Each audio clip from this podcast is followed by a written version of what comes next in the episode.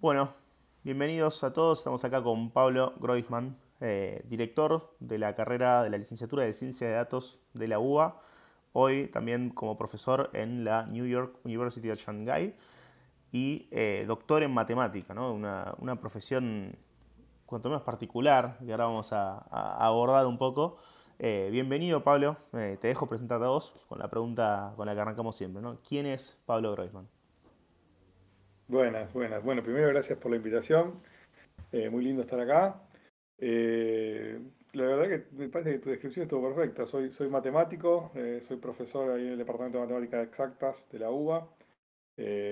actualmente estoy, estoy de licencia ahí, estoy, estoy como profesor visitante acá en, la New York University en Shanghai, en China. soy también director de, de la carrera nueva de ciencia de datos que se abrió hace poquito ahí en Exactas. Y eso es. Como para ir un poco paso a paso, ¿no? Eh, ¿En qué momento te surgió ese interés por la matemática? ¿Fue, ¿Fue algo que vos ya, a medida que transcurrías la adolescencia, decías, es por acá? ¿Fue algo que te, atacó más adelante? ¿Fue algo post otra, alguna otra experiencia? Mira, de hecho, en, eh, bueno, yo, tuve un, profesor que fue muy influyente en la, secundaria, que fue muy influyente para que, para que elija esta carrera, pero cuando terminé la, secundaria en realidad me anoté para hacer eh, otra carrera. Me anoté para hacer eh, ciencias de la comunicación. Ah, bien, bien, bien variados los intereses.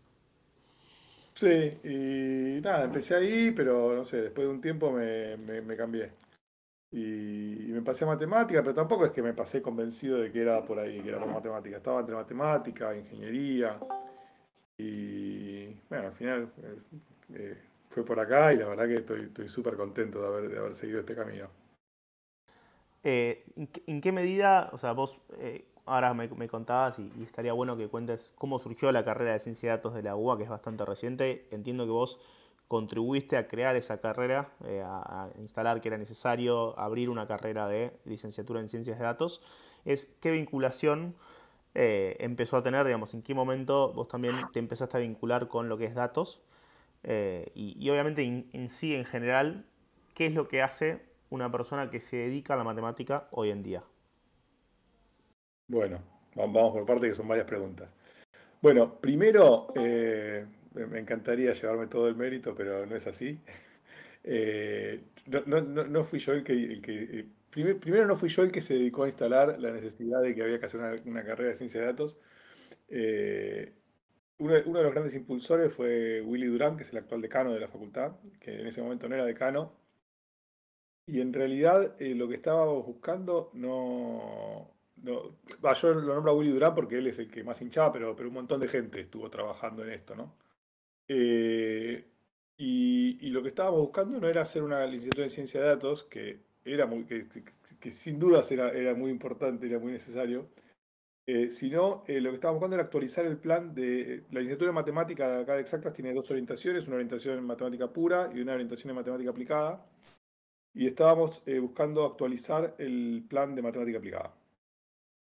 Y, el camino ese que, emprendimos para tratar de actualizar el, plan de estudios de matemática aplicada terminó en que terminamos haciendo una nueva carrera y que terminó siendo una carrera de ciencia de datos. Pero eh, si bien, digamos, si bien éramos varios los que creíamos que, era muy necesario hacer una carrera así, no era lo que estábamos haciendo en este momento. Eh, y medio, un poco también eh, así es la vida, ¿no? A veces cosas que, factores externos terminan terminan influyendo mucho. Y bueno, acá influyeron para bien, porque terminó en que se cree esto, que la verdad que está, buenísimo. Está buenísimo que se haya creado. Eh, pero no, diría que se creó de casualidad, pero sí diría que, factores externos influyeron bastante. Eh, ¿Cómo anda de, inscriptos? Vi, que había estas noticias en, medios periodísticos así de renombre a nivel nacional, eh, diciendo, che, es un boom la carrera de ciencia de datos. Sí, bueno, eso, eso un poco demostró que, lo, que decís vos, que, era, que era, pertinente, era necesario crear una carrera así. Sí, eh, fue, fue un boom. Porque nosotros, o sea, mira, para que te des una idea, mi preocupación mientras estábamos armando la carrera y cuando la aprobó el Consejo Superior de la UBA, etcétera, era, bueno, che, tenemos, ¿cómo vamos a hacer para difundirla para que la gente se entere de que existe esta carrera? y, esa preocupación se, desapareció porque eh, se hizo muy conocida enseguida, tuvo mucha repercusión en los medios y muchos eh, anotados y anotadas. mira, eh, pasamos a hacer, este cuatrimestre pasamos a hacer la carrera número uno de la facultad. se están anotando en el CBC, se anotan alrededor de 600, 600 estudiantes por año más o menos, y en la facultad unos 300 dentro. que, para exactas es un montón, y para una carrera nueva es un montón, es un montón. Sí, realmente. Eh, tremendo el, furor, eh, como decías vos, evidentemente era necesario. Eh, y, la, pregunta que, surge ahí también es a qué le pusieron foco a la hora de armar lo que es el plan de estudios de ciencias de datos, ¿no? Es, ¿En qué se diferencia o, mismo qué, qué, buscaron a la hora de crear esa, esa carrera? Bueno, mira, si, vos mirás diferentes planes de estudio de, ciencia de datos en, diferentes universidades, en Argentina o en el mundo, vas a ver que el, nuestro es un tanto particular. El, nuestro es, es, muy, eh, es muy basado en matemáticas, por decirlo de alguna manera. O sea, tiene, matemática juega un rol muy, muy importante, que un poco se, puede eh, entender por qué eso con, lo que te acabo de contar, ¿no? de, cómo nació la carrera. Eh, y nosotros, más, más, que pensarla como, o sea, si bien el nombre está bien, es adecuado, es la licenciatura en ciencia de datos, nosotros ah, la pensamos como una carrera que es, eh, digamos, un tercio matemática, un tercio computación, un tercio datos, ¿no? por decirlo de alguna manera. Entonces, eh, está pensada como eso, como que es una carrera donde, eh, lo que se aprende es matemática, computación y datos. Podés llamarlo estadística si querés, o, datos.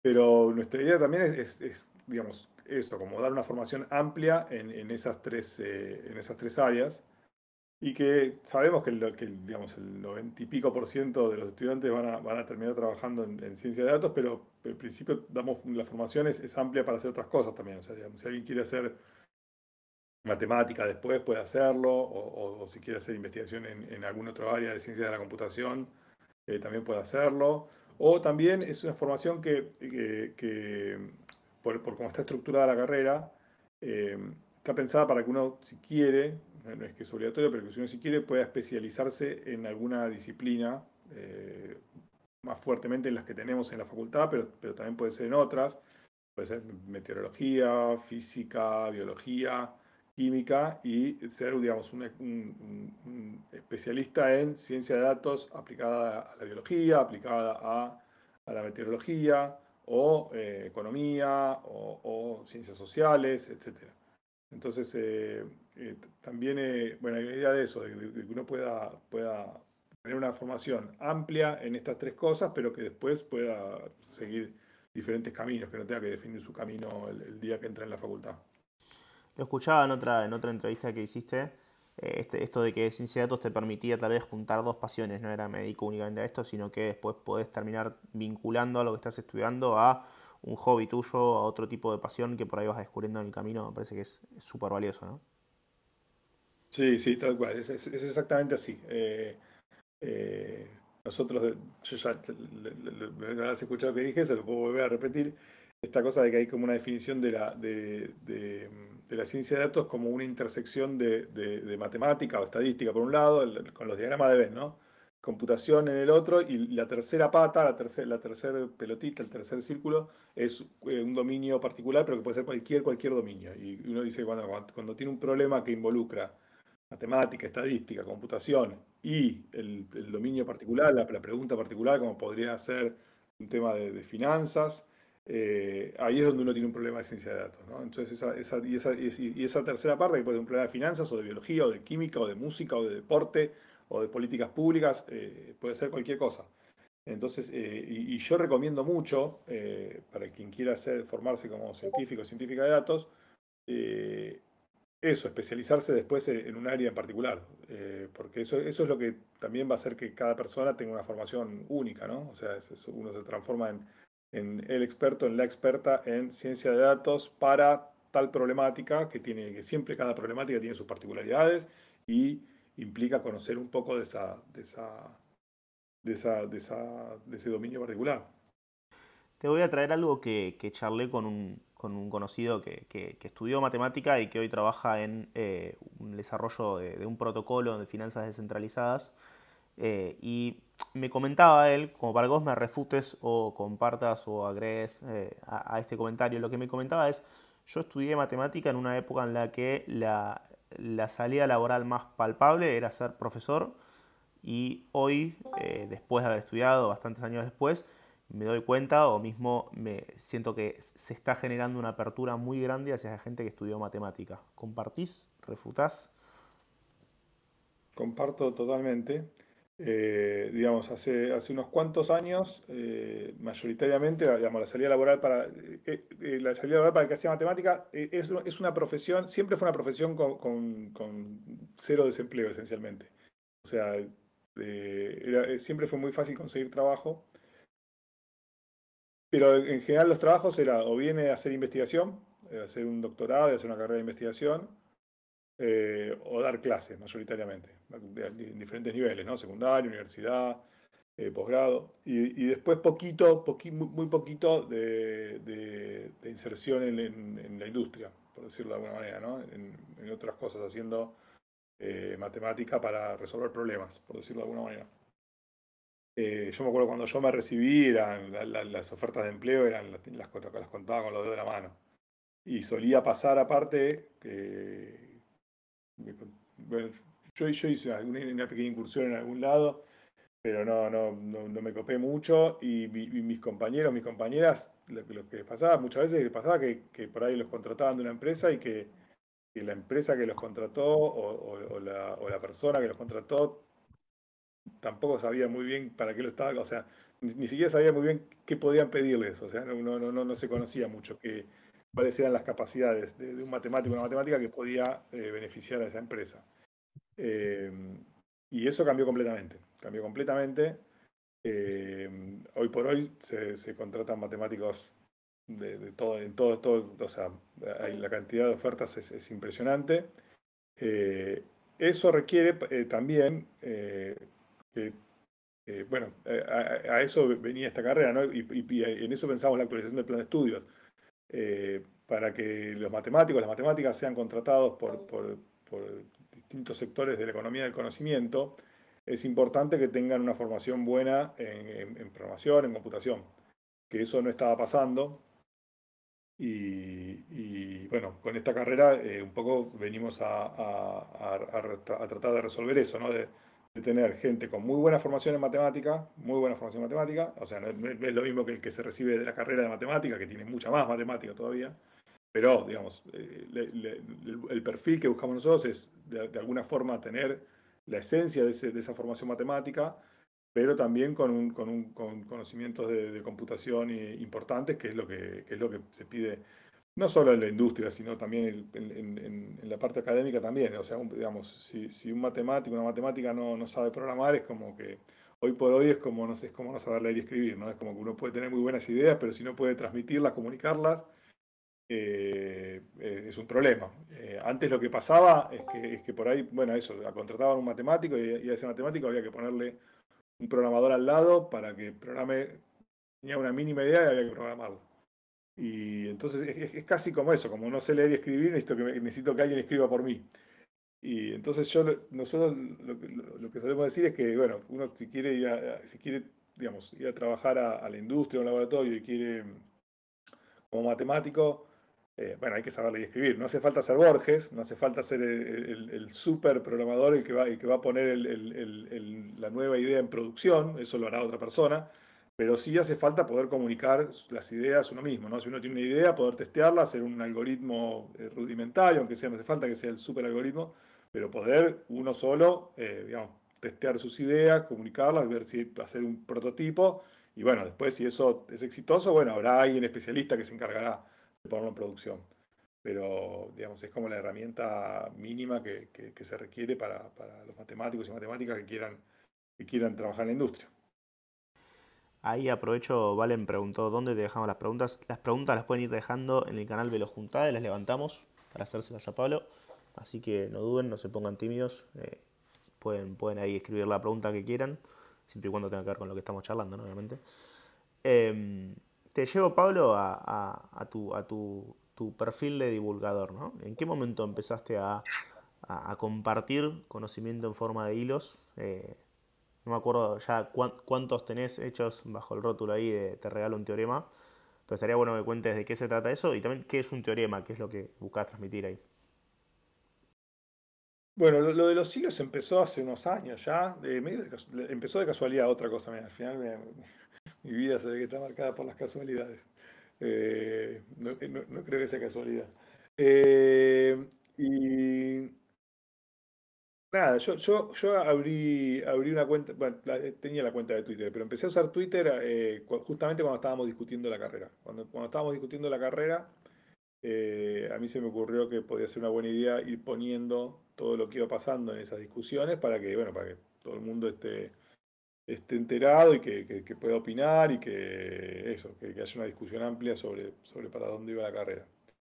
Que eso creo que funcionó porque, porque cuando llegamos al consejo directivo con la propuesta, eh, fue, fue, muy bien la cosa, no, no, no, hubo, no hubo mayores discusiones de, viste que el, en la Facultad de Ciencias Exactas de la UBA, como pasa en todas las facultades y las universidades públicas, el órgano de gobierno es el, bueno, el órgano de gobierno de la facultad es el consejo directivo, el órgano de gobierno eh, de la universidad es el consejo superior, son órganos colegiados, o sea que, hay que, digamos, las decisiones se toman eh, colegiadamente y hay que convencer a, todo el mundo.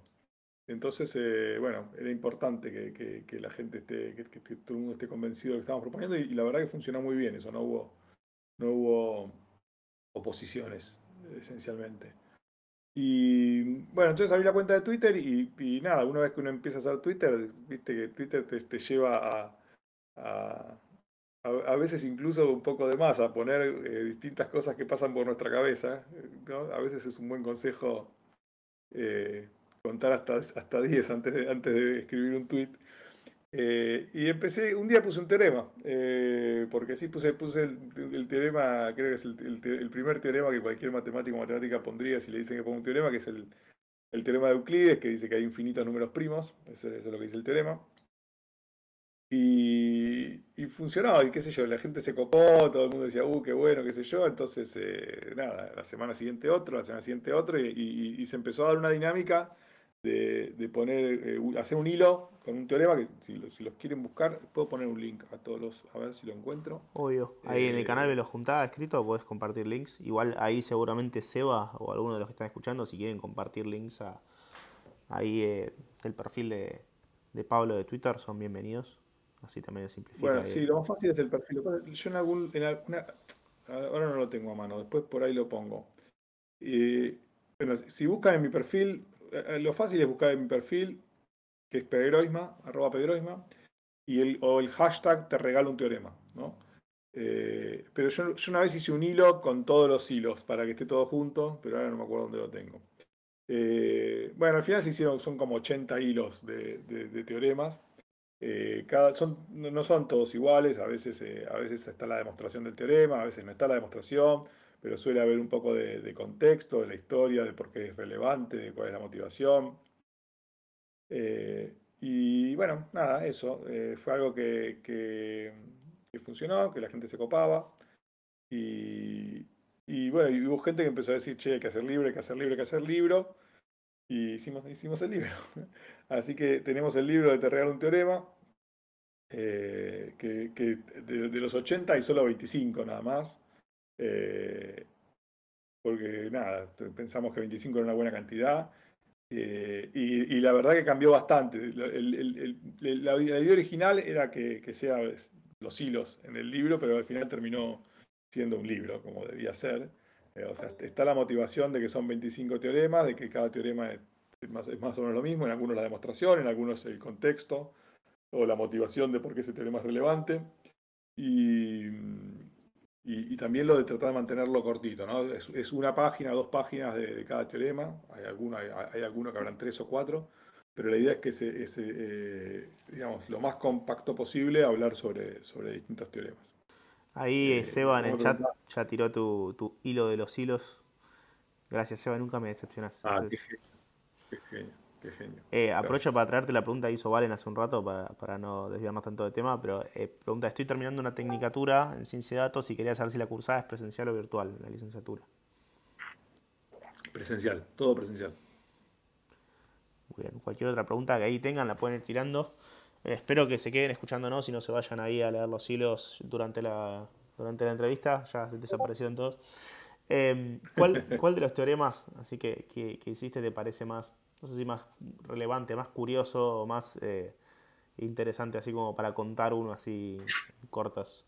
A mí, por ejemplo, el de los cumpleaños me fascina porque es algo que siento que muchas veces uno se sorprende ante cosas de su vida cotidiana que no entiende o no, no era consciente de que la probabilidad estaba de su lado. Entonces uno dice, che, qué loco, cumple el mismo día, ¿no? Y sí, si en la empresa somos 30, es más probable que haya dos personas, o sea, es más probable que haya que no haya dos personas que cumplen el mismo día. Eso me pareció... Eh, sí, bueno, ese, ese, ese justamente es uno de los que está en el libro. Eh, es, un, es, uno que a mí me. Que también yo tengo bastante cariño por ese. Se, llama. Yo, le, yo le puse el teorema de cumpleaños, pero en realidad se lo suele conocer como el problema del cumpleaños. Eh, que, que, es una pregunta que es: ¿cuántas personas o sea, tiene que haber en un grupo para que la probabilidad de que haya dos, o al menos dos, que cumplan años el mismo día sea mayor al 50%. ¿no? Podemos, dejarla en suspenso. ¿no? repito de vuelta la pregunta. yo agarro un grupo de gente, cuando tengo un grupo de gente, con cierta cantidad de gente, me puedo preguntar cuál es la probabilidad de que haya dos que cumplan, dos o más, ¿no? al menos dos, que cumplan años el mismo día. Eh, y, digo, bueno, ¿cuánta gente tengo? Obviamente, cuanto más gente hay, más probable. Entonces digo, bueno, ¿cuántas tengo que juntar para que, para que esa probabilidad sea al menos la mitad, al menos el 50%? Y ese, esa pregunta es muy relevante porque, por lo que acabas de justamente por lo que después damos la respuesta. Es, muy relevante porque, porque es, tiene que ver con eso, con el estudio de las casualidades, ¿no? O sea, yo quiero entender, eh, cuando uno quiere entender ante un evento que ocurre, si ocurrió un milagro, si es una, una, una, una señal divina, o si nada, es algo que, bueno, que tenía probabilidad alta, alta o razonable de, de pasar. Y entonces eh, eh, muchos problemas terminan cayendo en, eh, en, ese, en, ese, esa situación. Por ejemplo, un, lugar en donde apareció esto, en, Estados Unidos hay un, hay un, programa que se llama CrossCheck, que lo que hace es, viste que uno en Estados Unidos uno vota por estados, entonces uno, uno, se, anota en un estado para votar y, y vota. Y pero no está centralizado a nivel federal. Entonces, uno, entonces pero se supone que uno puede votar en un solo estado, no puede anotarse en más de un estado para votar. Entonces, este programa lo que busca es eh, detectar casos de gente que, haya, que, esté anotada en más de un estado. Pero como no está centralizado, o sea, alguien se tiene que ocupar de, ver eso, de, controlar eso. Entonces lo que hicieron fue, eh, bueno, ver, ver si juntaban en, digamos, en todos los votantes de Estados Unidos si había casos de gente con el mismo nombre, mismo apellido y misma fecha de nacimiento. Y bueno, y encontraron un montón, eh, un montón, y, bueno, y, bueno, como que los pusieron todos como casos de votantes dobles, y si uno hace las cuentas con, el, con, el problema del cumpleaños, porque uno puede hacer lo mismo, agarrar, digamos, por ejemplo, entre todos los, entre todos los, eh, los John Smith, por ejemplo, bueno, digo, digo, tengo un grupo de John Smith que creo, que creo que habían encontrado como 700 John Smith, ¿no? Duplicados. O sea, no, pero había en total, sí, 700 John Smith que cumplían el mismo día, creo que era así. Entonces uno dice, ah, estos son todos casos de votantes duplicados. Y, bueno, si uno hace las cuentas, no, es una cosa que, tranquilamente puede pasar eh, por, la cantidad de gente que había. O sea, entonces, eh, bueno, hay que hacer las cosas con cuidado, ¿no? Eh, y esto aparece también, también cuando uno aparece, por ejemplo, cuando uno quiere estudiar si hay similitudes en, tiras de ADN, que, es una cosa similar. O sea, cuando uno encuentra, estudia dos, dos perfiles genéticos, por ejemplo, y encuentra que hay cosas en común, eh, bueno, uno quiere saber si es porque hay, porque hay algo común entre esos, entre esos perfiles genéticos o simplemente, bueno, la casualidad hizo que, que, haya coincidencias. Eh, entonces es, una, o, uno puede pensar, che, los dos tenemos entrada para, justo los dos tenemos entrada para el teatro y tenemos la misma fila o tenemos asientos uno al lado del otro. Son todos problemas que después uno los pone y, los reduce a esto, al problema del cumpleaños. El que, es muy... No, perdón, te interrumpí. El, el, que es muy curioso es cuando vos tenés esa casualidad de encontrarte con alguien que no ves hace mucho, ¿no? Y decís, mirá, justo me encontré con tal. Y, como que uno no está ponderando los casos en los que no se encontró o, las personas a las que no se encontraron también, ¿no? Exacto. O sea, es, bueno, es un poco, está poco relacionado, pero es un fenómeno un poco distinto. Eh, ahí, pero primero hay eso, hay, un montón de cuestiones psicológicas de, de, qué cosas nos acordamos y qué cosas no nos acordamos, que eso ya es, es un terreno que me queda más lejos. Eh, pero sí, suele pasar eso, que digamos, todas las veces que, que, no nos encontramos con alguien conocido no solemos contarlas. Eh, y, cuando nos encontramos con alguien conocido, uh, nos sorprende mucho. Eh, pero también eso, también eso, que cuando uno repite un experimento muchas veces, incluso las cosas que tienen probabilidad baja terminan ocurriendo, ¿no? y, o sea, digamos, por, por la cantidad de repeticiones. Eh, bueno, antes, antes de irnos del tema, eh, para, para, quienes eh, pensaron la respuesta, no sé si alguien quiere, si alguien lo pensó y quiere Ahí Feduski, puso 182 personas. Me parece que está más bajo. 182 personas alcanza, alcanza, pero alcanza con mucho menos. Alcanza con mucho menos. alcanza con menos de 182, alcanza con menos de 100, alcanza con menos de, de 50, alcanza con 23. 23 personas son suficientes. Y eso ya como que nos pone en lugar de decir, ah, pará, entonces, wow, o sea, cuántas cosas que uno piensa, uy, che, mirá qué loco que pasó esto, y en realidad eran cosas que tenían que pasar. Eh, con, 23 personas alcanza. Con 70, yo creo que, con 50 ya creo que da del orden del 70%, y con 70 personas ya es de 90, y pico por ciento. O sea, en un grupo de 70 personas casi seguro que hay dos que cumplen en ese mismo día. 70. Solo con 70. Eh, eso, eso lo que suele pasar ahí es que confundimos la pregunta de que en un grupo de, 70 personas haya dos que cumplen el mismo día con que haya uno que cumple el mismo día que yo. O sea, que, es así, eh, o sea, si, yo, si yo quiero buscar uno que cumple el mismo día que yo, ahí me parece que todos tenemos la intuición más o menos correcta de cuánto es. Y otra cosa es que haya dos que cumplen el mismo día, dos cualesquiera. Porque ahí las parejas, o sea, pues si yo, si, yo, si yo busco a alguien que cumple el mismo día que yo, y, tengo, y hay 70 personas, bueno, hay, 69 parejas posibles, que yo con cada una de esas personas. Pero si yo busco entre 70 personas las posibles parejas que pueden cumplir en el mismo día, son, esta es tarea para el hogar, uno puede hacer la cuenta, son 70 por 69 dividido 2, o sea, 35 por 69. Son, son muchas más las parejas que uno puede armar. Entonces, eh, bueno, nada, son tantas las parejas que, bueno, no es, no es, eh, tan improbable, de hecho es, muy probable que haya dos que cumplan años el mismo día. Y bueno, eso sí es un poco lo que pasa que con, el ejemplo que decías vos, que, muchas veces eso, no estamos teniendo la cantidad de veces que estamos repitiendo el experimento. ¿no? Entonces, eh, cuando uno repite una, una, cosa que por ahí es poco probable, eh, pero repite el experimento muchas, muchas, muchas, muchas veces, bueno, termina siendo probable. Ahí, em, antes de pasar a, ahí Luchino puso una especie de acertijo. La verdad que la comunidad de Velo se pone a, desafiar y a traer preguntas interesantes. Paso a comentar en la palabra secreta del POAP para quienes quieran reclamarlo. Es te regalo un teorema, así de simple, así como suena.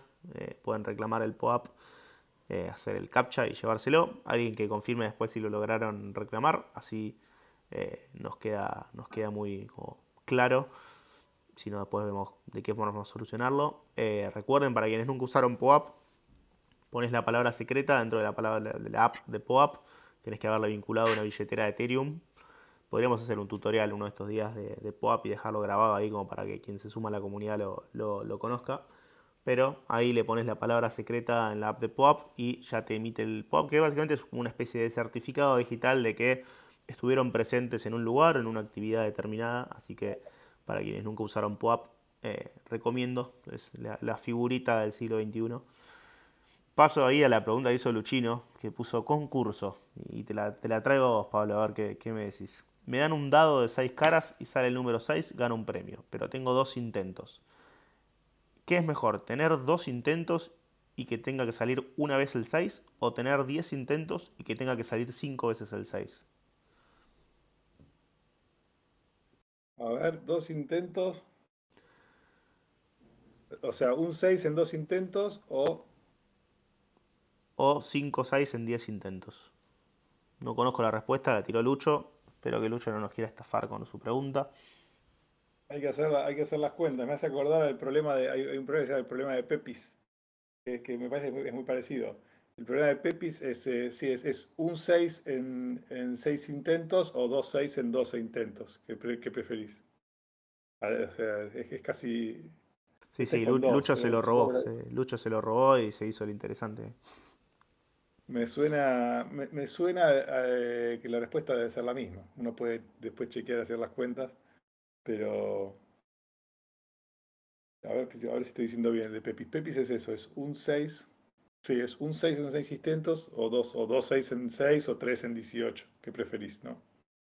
Eh, hay, hay, una respuesta intuitiva, ¿no? Eh, creo. Que, a ver, no sé qué dice la. Yo no, no, no voy a spoilear. ¿Qué dice la gente? A ver, no los veo responder todavía, están tímidos.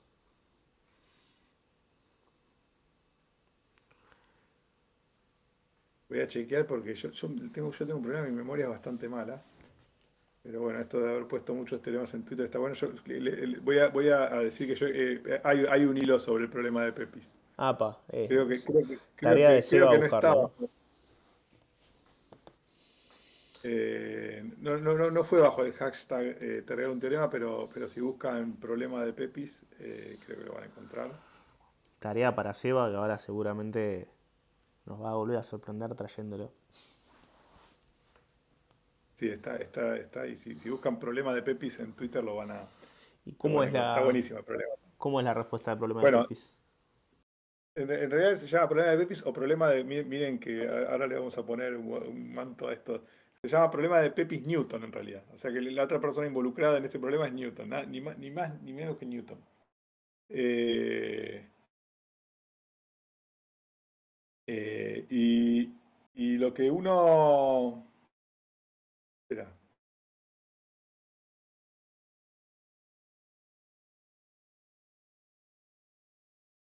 Bueno, ahí Seba no, no buscó tu hilo, pero nos trajo la nos trajo la explicación del problema de Pepis.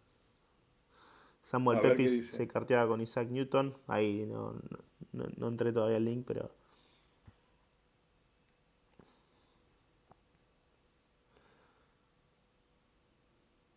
Es como decías vos, un 2-6 lanzando 12 dados, 3-6 lanzando 18 dados. Pepis le hacía saber a Newton en la correspondencia que en su opinión la respuesta correcta era la última, es decir, la de la mayor cantidad de intentos. Sin embargo, Newton no pensaba lo mismo, y así se lo hizo saber. Para Newton la respuesta correcta era la A.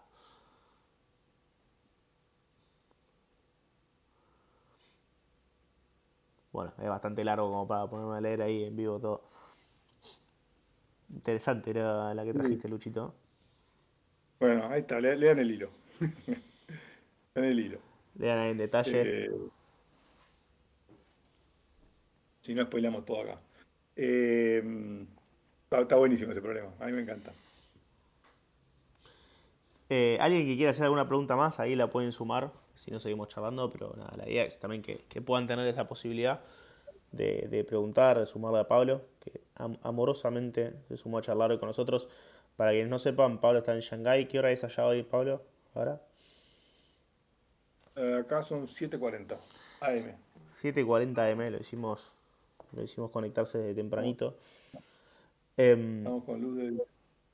¿Dónde pueden encontrar tu libro las personas? Eh, pongo. Eh, bueno, está en librerías, eh, está, en Sudestada en, y un montón de librerías más que ahora no me acuerdo del nombre.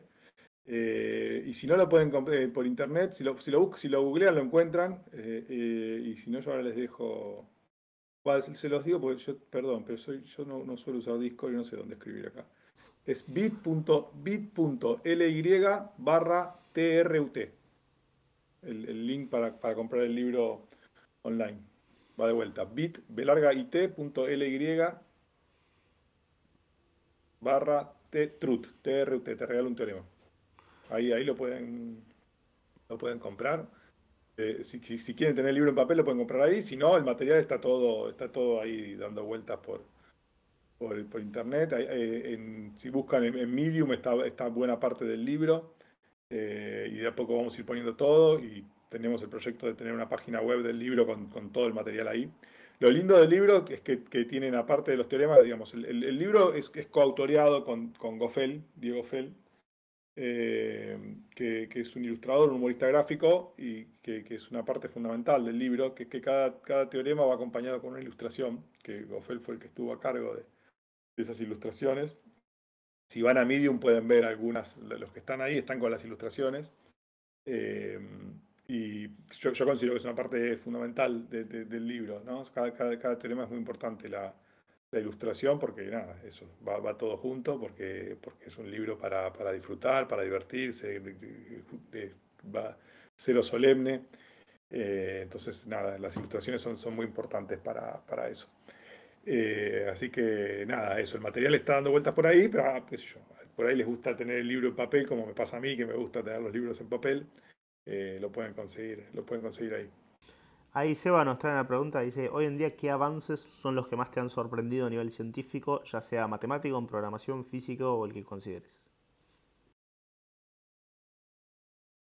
Y está, está, todo el tema de Deep Learning, ¿no? Me parece que se, digamos, está ahí, eh, es, un tema que, es lo que nos, compete en todas las disciplinas, ¿no? Que eh, o sea, eh, se ha avanzado tanto en en, muchos algoritmos eh, de, redes profundas, de redes neuronales profundas, y hoy por hoy eh, bueno, está ChatGPT, ¿no? que está todo el mundo hablando de eso ahora, pero digamos, sacando ChatGPT, o sea, en, otras circunstancias hay muchos modelos que, que permiten eh, hoy por hoy agarrar un montón de datos y obtener respuestas a preguntas que uno no se hizo.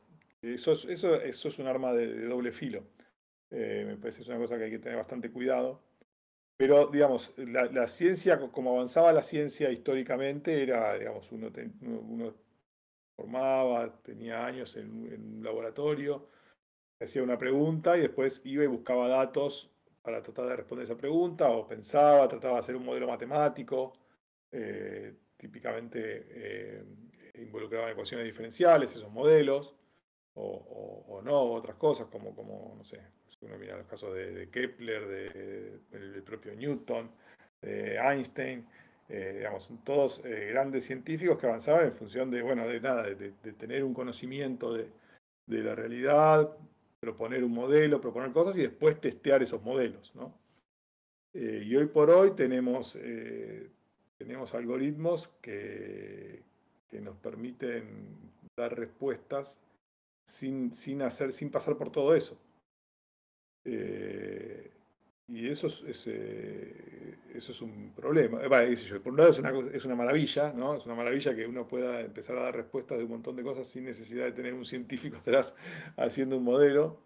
Eh, por otro lado, es, no sé, digamos, qué sé yo, uno, quiere hacer, por ejemplo, leyes de, de, no sé, de, como, de cualquier fenómeno. Uno, cualquier fenómeno que uno quiera describir, como hizo Kepler en su momento con los movimientos de los planetas, o o Einstein con sus cosas, o Newton, uno, uno propone, o Newton propone, ¿no? Fuerza igual masa por aceleración, y bueno, testea ese modelo y hace, entonces uno, si quiere describir un fenómeno, bueno, usa ese, esos conocimientos, o históricamente hacemos eso, y hoy por hoy el algoritmo dice, bueno, no, mete todos los datos y el algoritmo te dice, y chau.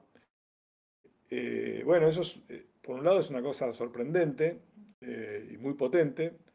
Por otro lado, nos está haciendo avanzar sin entender tanto como, como, nos hacen avanzar las otras cosas. No es lo mismo cuando uno propone un modelo que, tuvo una motivación y que tiene una razón de ser y que uno entiende por qué funciona cuando funciona y entiende las limitaciones y entiende por qué no funciona cuando no funciona, que tener una caja negra que me dice, mira, va a pasar esto y no, te puedo decir por qué, no sé nada, te, termina funcionando, ¿no? O sea, predice bien, funciona, pero no sabemos por qué, y no sabemos cuáles son las limitaciones, y no sabemos cuándo está yendo bien y cuándo está yendo mal, y si estamos en una situación en que, va bien o que va mal, y, la verdad que es un dilema importante, decir, bueno, ¿qué, hacemos con esto? ¿Lo usamos o no lo usamos?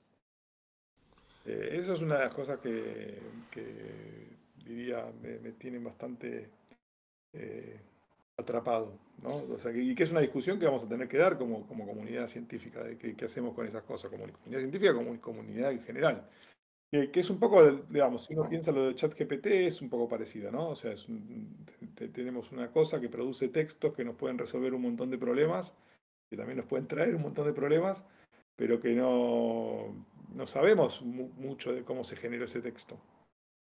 Te, traigo ahora la pregunta del momento que hoy, hoy se estuvo debatiendo, sobre todo a la mañana. Si no me equivoco, fue ayer, cuando fue la, carta abierta que publicaron algunos, eh, algunas personalidades destacadas así del mundo tech, eh, como una especie de pedido de frenar durante seis meses todos los desarrollos, toda la investigación eh, en lo que fueran tecnologías, si no me equivoco, posteriores a, chat, posteriores a GPT-4.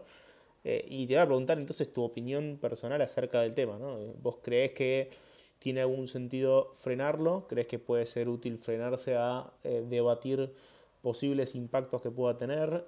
Eh, ¿O crees que no hace falta frenarlo, que es algo que se tiene que seguir desarrollando como viene? No, mira, a ver, por frenar seis meses no va a pasar nada grave. O sea, así que eh, puede ser buena idea frenar seis meses y parar la pelota y discutir. Eh, es un tema súper complicado, no es un tema de, respuestas fáciles y, creo que no es un tema que, que sea bueno ponerse de una vereda o de la otra y levantar una bandera y, que terminemos polarizándonos como, como viene pasando con tantos temas, ¿no? Me parece que ese es un tema muy complejo, es un tema muy complicado eh, y, que también están estas dos cosas, que, que decir, por un lado, eh, representa un montón de riesgos. Por otro lado, sí, bueno, como lo representó cada vez que hubo algo, digamos, que hubo algo que cambió drásticamente eh, las cosas en, la sociedad, ¿no? O sea, hubo muchas cosas que en, la historia de, la humanidad pasaron muchas cosas que, digamos, que cambiaron nuestra forma de vida y que, y que sí, que muchas veces nos dieron miedo, nos preocuparon, pensamos que iba a ser el, fin de, nuestra vida como, como humanidad. Y bueno, por ahí algunas fue con razón, algunas no eh, está esas cosas que hay que balancear, decir, bueno, che, pará, si cada cosa que, no, que va a cambiar nuestra vida nos va a dar miedo y la vamos a frenar, no, está bueno.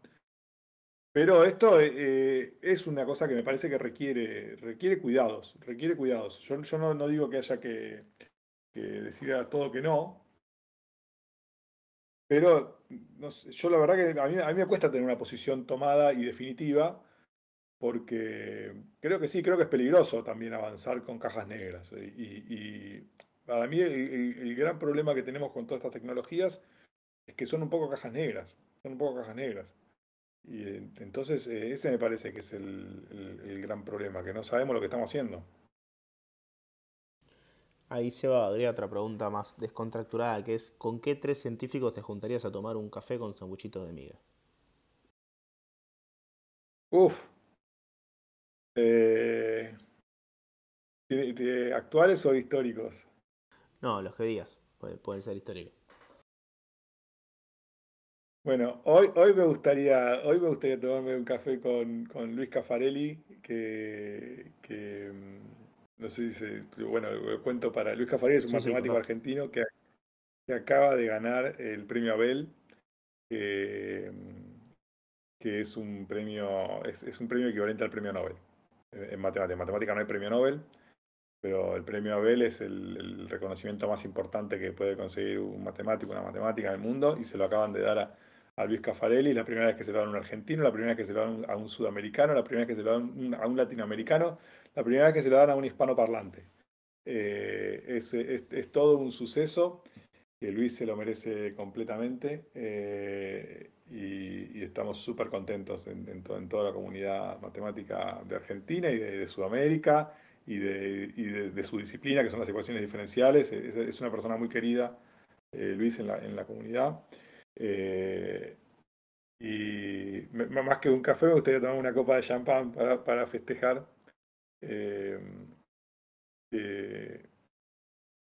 y por aparte es, una persona que nada, es una persona muy querible, que, está bueno sentarse a, charlar con él. Eh, Después, a mí hay, un, matemático que, yo admiro mucho, que es, eh, ruso, en ruso se, pronuncia Kolmogorov, pero nosotros acá por acá le decimos Kolmogorov. Eh, me, encantaría tomarme un café con él. Ya, falleció, ¿no? No se puede. Ya no, se puede porque ya falleció. Eh, creo que ese sería otro.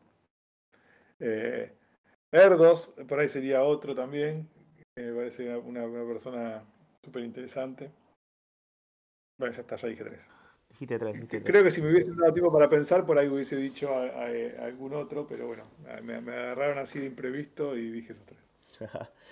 Gente, si quieren sumar alguna otra pregunta, son bienvenidos. Eh, hablen ahora o, callen para siempre. Em, ¿Qué pregunta que no te hicimos te gustaría que te hiciéramos? Siempre pregunto esto porque a veces es como, che, no hablamos de esto. Uy, qué preguntas difíciles que me hacen. eh...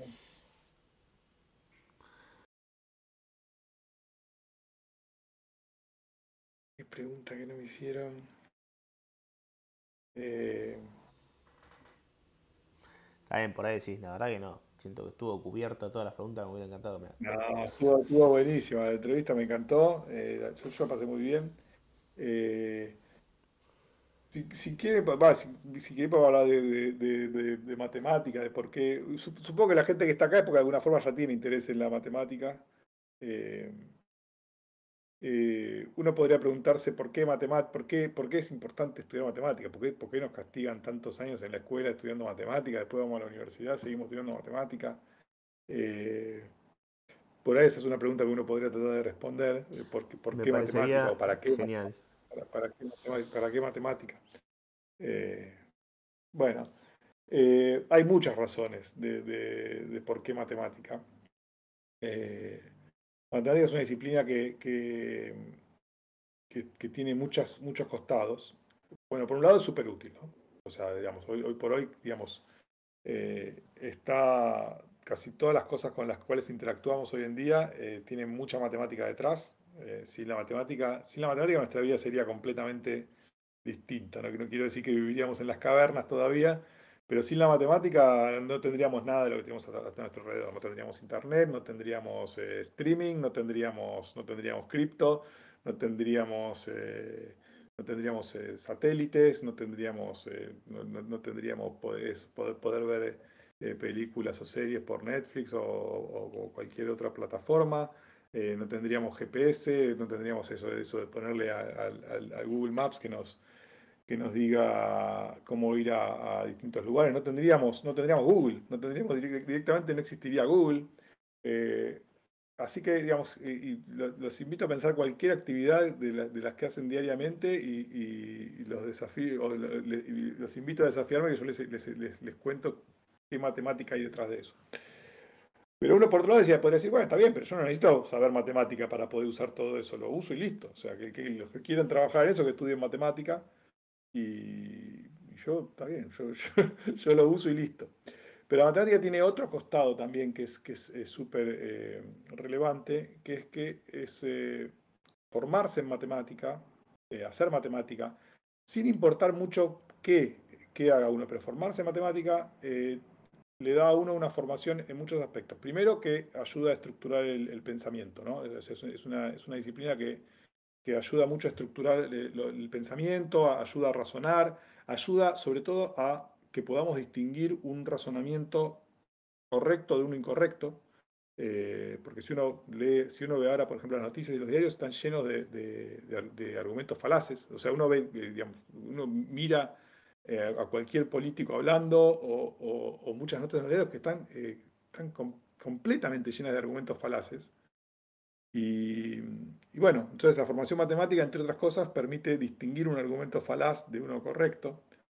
Eh, y, eso es súper importante para, para, digamos, para, para, para, nuestra educación ciudadana, ¿no? para, para, convivir en sociedad. Es importante saber cuando, cuando a uno le están dando un argumento falaz. Y eso, eso, es lo, eso es lo que es la matemática y eso no sirve con que la estudien otros, la tiene que estudiar cada uno. A mí me gusta decir como que es como, es como, que uno quiere jugar al fútbol y, y qué pasa si uno va a correr, ¿no? O sea, si uno va y corre 10 kilómetros tres veces por semana, uno dice, ah, qué embole correr, yo quiero jugar al fútbol, bueno, pero, pero es, el, es el entrenamiento que, que, te prepara para después poder jugar al fútbol.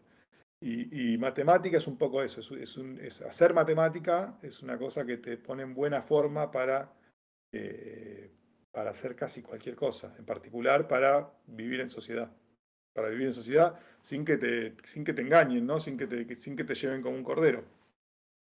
Me parece un cierre excelente para esta charla, Pablo. Eh, la verdad que te agradezco muchísimo por haber participado. Siento que se aprendió un montón y que queda muchísimo para, para revisar de tu material y, seguir aprendiendo. Eh, y la verdad te agradezco un montón por haber participado acá. No, no, gracias a vos, gracias a todos los que, los que vinieron. La verdad que pasé un rato buenísimo. Me alegro, me alegro de haber estado. Eh, gracias, gracias.